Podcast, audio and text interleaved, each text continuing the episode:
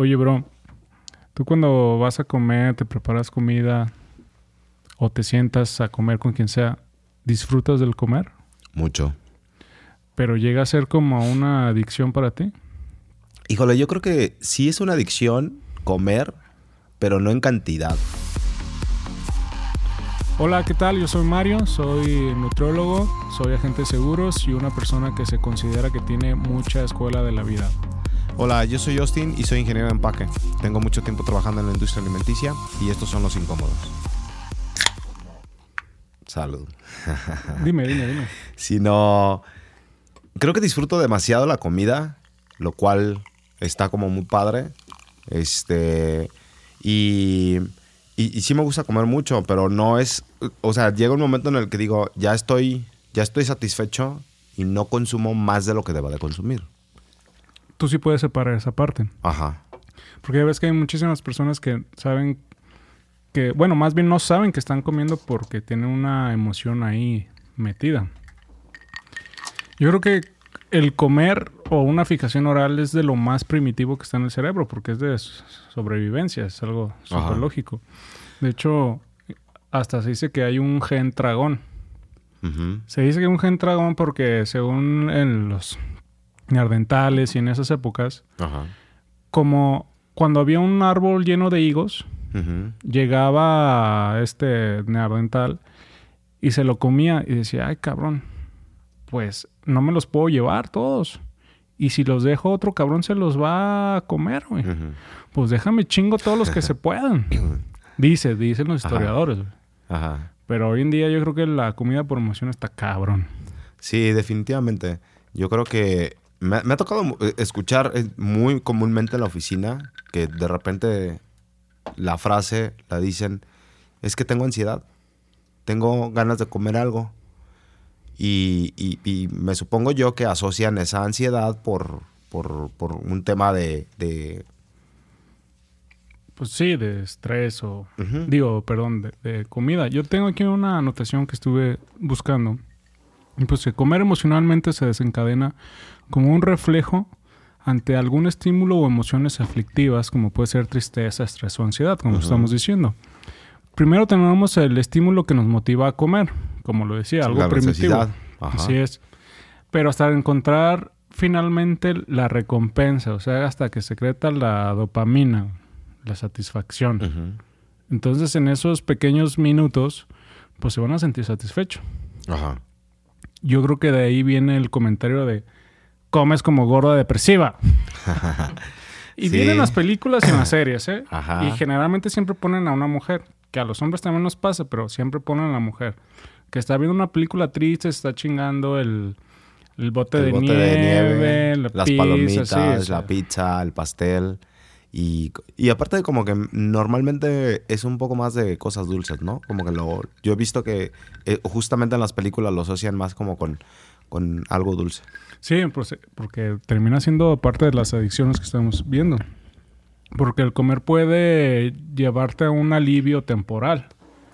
Por- Al final va a ser como una recompensa a sí mismo, pero falsa. Yo lo veo como la gente que tiene estos problemas de que compra por tristeza. Las compras compulsivas, esto sería como la comida, comer compulsivamente, ¿no? Exactamente. No medirlo. Yo lo veo así como... Te voy a poner un ejemplo que me pasó con una chica.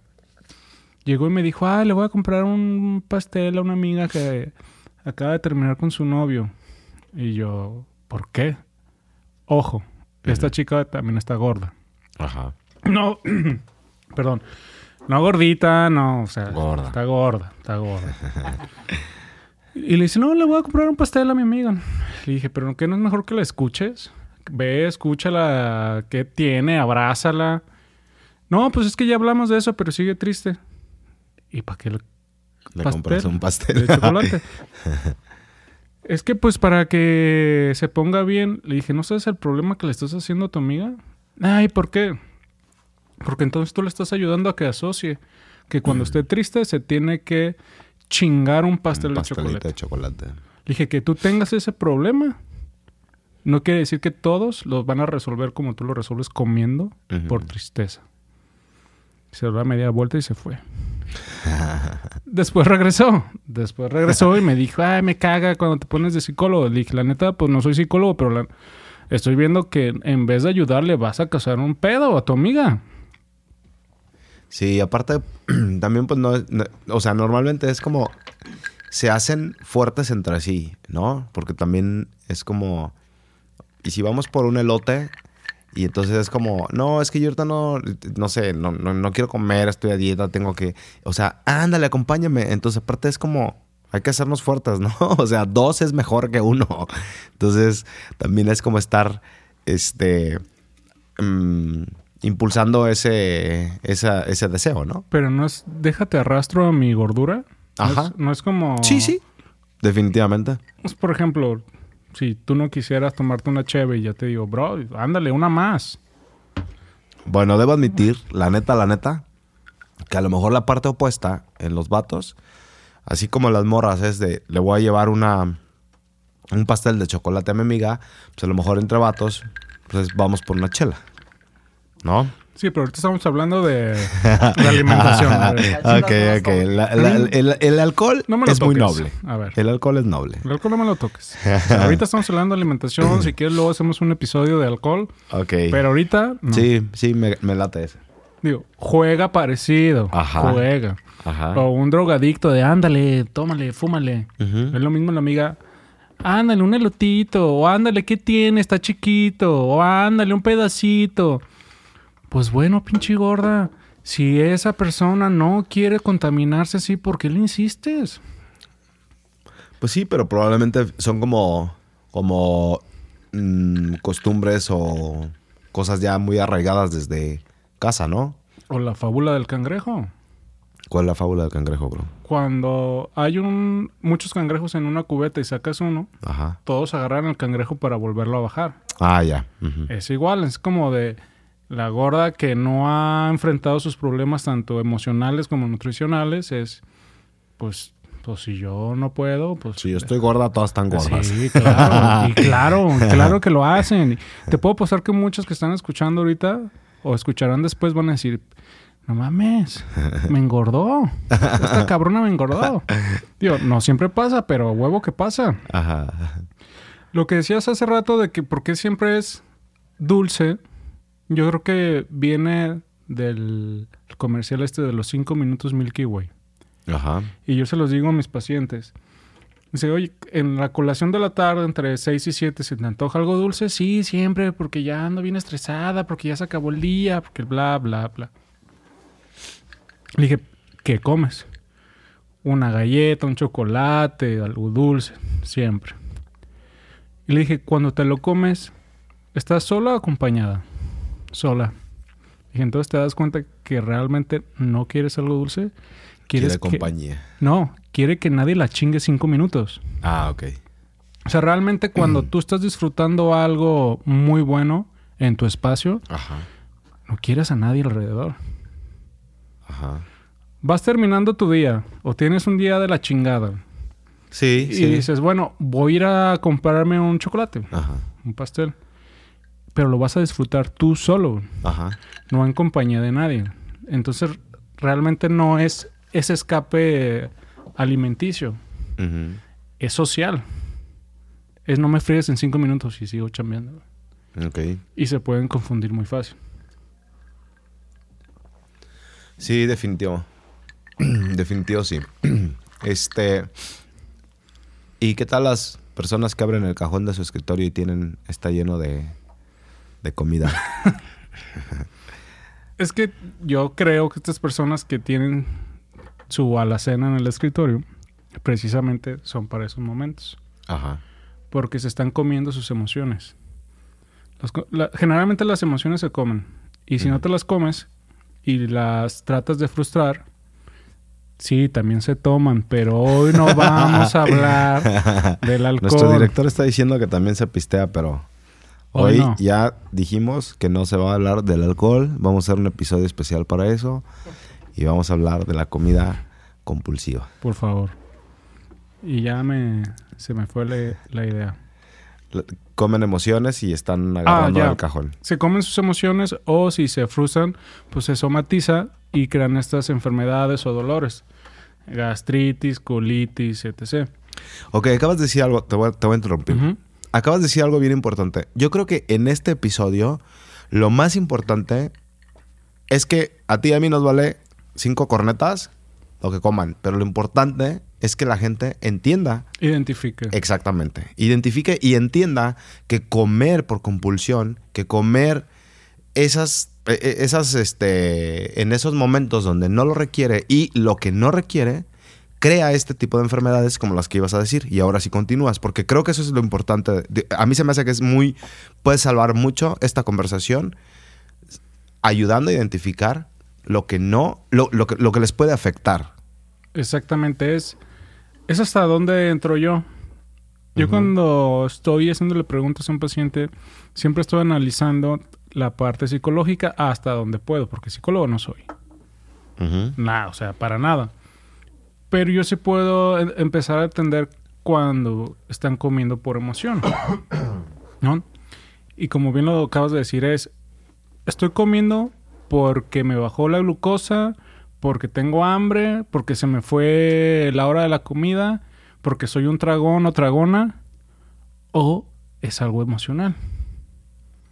Ajá. Y si eh, necesito ir con el nutrólogo y adicionalmente con el psicólogo, pues ya estás a, a un paso de llegar al, al equilibrio y la plenitud. Porque si estás come, come, come compulsivo, Ujú. o si comes y comes y comes por tema de tus papás, porque le pasa mucho a los niños, o sea, la- realmente los niños gorditos o adolescentes es porque traen un pedo en casa. No es de gratis. tú lo crees Sí, por supuesto. Y según Sigmund Freud, el padre de la psicología y todo, casi todos los problemas psicológicos vienen de la mamá. Casi todos, por no Sí. decir que todos. Entonces, la nutrición y la alimentación y salud salud de los jóvenes, nosotros ya no estamos jóvenes, por eso estoy pisteando, ¿no? Ajá. Pero es, es parte de los papás. O sea, tu papá te tiene que enseñar, eh, tienes que comer estos grupos de alimentos, tienes que hacer todo esto, ¿no? Si yo estoy identificando que mi hijo se está poniendo gordo o no está comiendo y está bajando mucho de peso, no está creciendo, algo está pasando. Y va a para, ser- para. A ver, tengo una pregunta para ti. Dígame. Esto, acabas de decir algo también que se me hace muy importante. Normalmente, como siempre lo hemos dicho, en el núcleo es en donde se absorbe lo mejor o lo peor. Así definitivamente, ¿no? Entonces, ¿qué es lo que pasa con, con, como, con los papás, con todos estos niños que dicen, por ejemplo, es que no comen nada más que puros taquitos de papa, por así llamarlo, ¿no? No come nada más que pura sopita, maruchan. No come nada más que puro... Y así sucesivamente, chatarrita, ¿no? Nos vamos yendo. Entonces, ¿qué pasa con estos papás que entonces, cómo ayudarlos a ellos para que puedan... pu- Pues, ¿De qué manera les dan la comida correcta? Es que yo creo, tío. No, no, y es- son, ser- son mira, puntos de vista al final del día, ser- ¿no? Y yo lo he visto, pero quitando ser psicólogo, Ajá. pero yo lo que he visto es un niño obeso o desnutrido son padres chiqueadores, padres controladores. Y generalmente más me ha tocado ver más jóvenes niñas de entre 10 y 15 años obesas Ajá. de que su mamá es sumamente controladora. Y de los niños igual. Hombres, pero... ¿Controladora en qué aspecto? Porque si decimos de alimentos, entonces no tendría que estar gorda, No, ¿no? controlador absolutamente hace o sea, de que la niña no tiene, no puede experimentar ni disfrutar su vida porque la mamá la tiene. La mamá controla la vida de la niña. Exactamente, Ok. Ajá. exactamente. Y desgraciadamente esa misma familia que yo conozco, la hermana es vigoréxica en el sentido que está sumamente delgada, hace ejercicio todo el día y es con la misma mamá. ¿no? De lado a lado. Tengo una hija que se me fue al extremo, el ejercicio, la alimentación, no te, no te consume nada de grasa, chatarra, nada, nada, pero ya es como enfermizo que contabilice todo lo que se come. Y la otra que le vale que comer. Con la misma mamá. Claro. Entonces, yo sí creo que esta tendencia de, de comer la emoción, o no me la como, pero la estoy sacando, viene desde casa. cuando vamos creciendo y ya estamos treintañeros y no descubres una solución con un, un vinito, un whisky, una chela, es con la comida. Sí, Porque les produce placer. Honestamente les produce placer y, y tienen esa, definitivamente, ¿no? esa necesidad. Y aquí saqué unas preguntas de cómo saber si estás comiendo por emoción. La primera es, me siento fuera de control en presencia de comida deliciosa. Ok. La otra es cuando... Es decir, van a comer más allá de su satisfacción. No, pero, pero te sientes fuera de control. Es como... Por eso, su satisfacción como necesidad la van a rebasar, van a seguir comiendo. No, sin control. No cuando van a poder estás en el lugar. Es como tú me decías el viernes que estabas como niño en dulcería para que ya fuera sábado. Ajá. Ellos serán lo mismo, como que estoy Ah. en un buffet, en un restaurante y Ajá. me siento fuera de control porque se cae comida. ok, ok. Ajá. Luego dice, cuando empiezo a comer, pareciera que no puedo parar. Ahora sí va la que tú Que decías. la que yo decía. Ajá. Digo, es difícil para mí dejar comida en el plato. Ajá. Que también está cabrón. Sí, O sea, mientras haya comida en el plato siempre voy a tragar. sí. Y hay mucha gente que lo hace, ¿eh? Y lo Sí. dice. No puedo dejar comida en el plato. Yo, ¿Y yo en lo personal... quién les habrá dicho eso? Sí, mi mamá y mi papá. Sí, claro. Salud. Siempre me dijeron. Yo en lo personal aprendí que es hasta que quedo satisfecho. Y acuérdate que también está el tema de las mamás que dicen, si no repites plato, no te gustó. Entonces es como un chantaje que te hace la mamá, ¿no? Ya ves que no estaba tan errado. Sí, tienes razón. Cuando se trata de comida, no tengo fuerza de voluntad. Ajá. También es otro pedo. Es como comparando, no queriendo comparar con una deliciosa cerveza. Que dices, bueno, pues, pues no me puedo tomar solo una. ¿No? Ajá. Será lo mismo. Tengo uno que otro amigo que sí lo hace y qué bárbaros, pero son muy pocos, definitivamente. luego dice, me siento tan hambriento que no puedo controlarme. Esta desesperación. Bueno, yo cuando tengo hambre, pues nomás me pongo de malas y sé que voy a comer. Ajá. Ahí estas personas es como síndrome de abstinencia para un drogadito, un alcohólico. Ujú. Luego dice, no puedo saciarme con facilidad. ¿Por qué? Porque están llenando un vacío, un vacío que nunca van a llenar, porque es emocional. Definitivo. Dice, continuamente tengo pensamientos de preocupación sobre comer o no comer. Fíjate qué grave. Que alrededor de todo tu día solo estés pensando a qué horas voy a comer o qué no voy a comer, qué me toca comer. La que sigue es, hay algunos días en los que no puedo pensar en nada más que en comida. Chale, o sea, Sí, está cabrón. y la comida siempre está en mi mente que se relaciona. O sea, si alguno de todos estos comentarios o preguntas que acabo de hacer están dentro de tu vida, tienes que ir al psicólogo. Y es buen punto, ¿no? Porque no es, no es un tema de nutriólogo. No, es, Es, que no. es un especialista que es un psicólogo primero. Porque yo creo que habrá mucha gente que diga, es que de verdad no puedo dejar de comer. Y entonces buscan un nutriólogo antes que un psicólogo. Pero primero tienen que arreglar su cabeza para después arreglar su estómago. es correcto. Que, que no estaría mal que se trabaje en conjunto. Yo, por ejemplo, yo sí he tenido personas que me dicen, ah, es que no puedo dejar de comer, es que no me siento saciado o saciada. Ajá. Pero al hacer ciertas preguntas yo no lo veo tan emocional. A veces es un problema de gastritis. La Ajá. gastritis, como el pH está muy ácido, siempre vas a tener esa sensación de vacío, pero en el estómago, está muy identificado. No, es de que estás come y come y sientes que algo te hace falta, no. Es como que tu estómago, solo tu estómago, no se siente saciado. Entonces yo ahí digo, ¿sabes qué? Ve con el gastro, porque pero yo tampoco te lo voy a arreglar. Claro. Ahí el tema es, no me siento satisfecho, pero prácticamente porque no te sientes satisfecho en tu vida, que va Sí. por ahí. Sí, sí. Es, es definitivamente emocional, como por emoción. Así es. Y de lo que estaba viendo, había, había muchas cosas porque eso ya está también muy de moda. Pero me hizo recordar un taller de, de mindfulness, según eso. Bueno, Ujú. eso sí era mindfulness real, que realmente es atención plena o poner atención adentro que viene de la palabra en pali satipatana, Ajá. que viene como saber qué está pasando contigo. Y hay tres preguntas bien simples que las voy a relacionar en un godín que está en la oficina que podría estar pensando en la comida.